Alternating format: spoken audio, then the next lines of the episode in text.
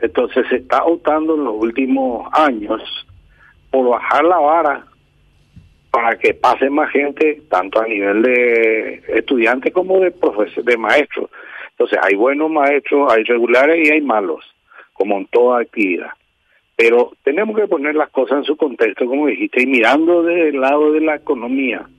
Venimos de años, unos años ya casi muy complicados, donde todo el mundo se ajustó al cinto. Y como bien dijiste, ellos no tuvieron ninguna restricción que sí hubo en otras actividades que tuvieron que parar y quedaron sin empleo mucha gente.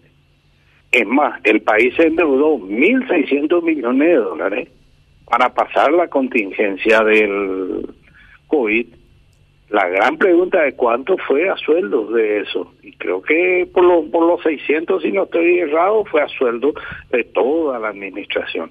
Entonces, todos nos endeudamos para que ellos sigan teniendo un ingreso que nos parece que no tenían por qué perder, pero pedir más cuando todavía no hay una solidez en la recuperación económica y hay amenaza, ahí tener Rusia aparece otra vez con un pico, eh, si países mucho más con mucho más espalda en el sistema de salud, en la ciencia, en la tecnología, están con problemas, nosotros tenemos que ser cautelosos y no podemos empezar a gastar lo que no tenemos, ni podemos endeudar el país para pagar salario.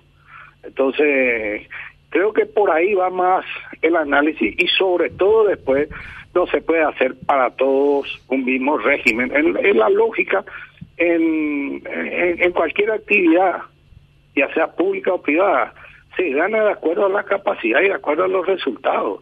No, no es que porque entraste ya tenés que tener, aunque no hagas nada, siga ganando o ganes más.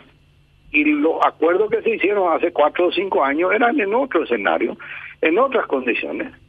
Y ahora nos parece muy peligroso eso, de pedir aumento porque estamos en año electoral, a ver qué pasa y de fundar los recursos que son tan necesarios para desarrollar muchas actividades que se necesitan y sobre todo tener la cautela de que esta amenaza del COVID todavía está latente. Estamos viviendo una primavera muy linda, estamos todo bien, las vacunas tuvieron su impacto, evidentemente, pero no sabemos qué puede pasar y empezar a gastar por gastar y sobre todo en salarios sin medir resultados no nos parece que es lo adecuado.